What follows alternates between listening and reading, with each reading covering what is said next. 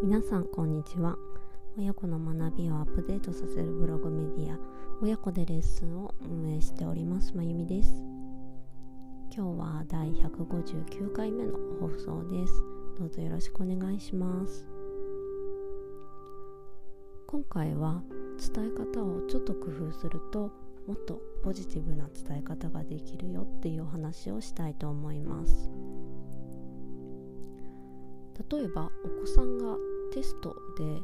ある教科だけ苦手意識を持っている時皆さんはどのように声をかけますか？私の娘の場合は国語算数理科社会とあるんですけれどもこの4教科の中では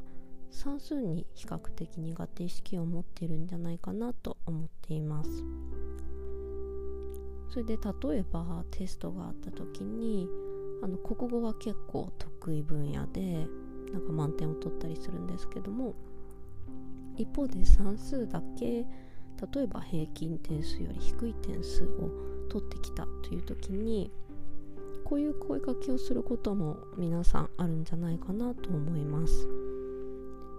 国語はよく頑張っているね。でも算数はもうちょっと頑張らないといけないね。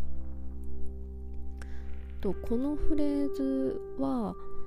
ちょっとこういう風に伝えるということはどっかダメなとこがあるんじゃないかなって思われる方もいると思うんですけども。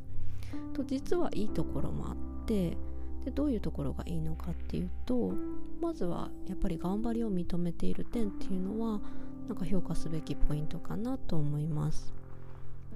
国語はよく頑張っているねとまず子どもの頑張りを認められるっていうことはすごくいいことだと思っています。ただですねその後の「でも」以降の部分がもう少し言い方を変えてみるともっといい伝え方ができるんじゃないかなと思います。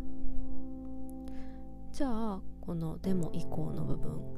と「でも算数はもうちょっと頑張らないといけないね」っていう部分をどういうふうに変化させたらよりポジティブな働きかけができると思いますか？例えば次のように伝えてみてください。国語よく頑張ったね。算数ができるようになるともっといいよね。はい。えっと最初のメッセージから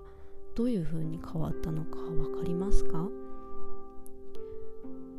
国語はよく頑張っているね。でも算数はもうちょっと頑張らないといけないね。っていう声かけは今の状態を認めていることにはなるんですけれどもその後の「デモ」以降によってとその今の状態からなんかマイナスに入ってしまう伝え方なんですね。でも後から紹介した「国語よく頑張ったね。算数ができるようになるともっといいよねっていう声かけは今の状態を認めるっていうのは先ほどの言い方と共通しているんですけれどもその今の状態からさらに高みを目指すためにはっていうより良い未来に向かいやすいアプローチなんですね。この2つの言い方本当にちょっとの違ですけれどもあの後から紹介したフレーズの方が今の自分も認めるしより良い状態をさらに目指しやすい声かけになっています。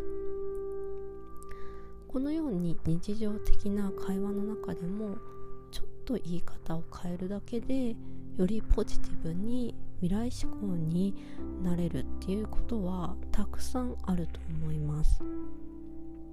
このような少しの言い換えっていうことをたくさんできるようになると親子でポジティブ思考になれてもし課題が見つかったとしても今の自分自身をきちんと認めつつじゃあより良い自分を目指すにはっていうふうに前向きに考えられるようになると思います。はいでは第159回目の放送はここまでとさせていただきます。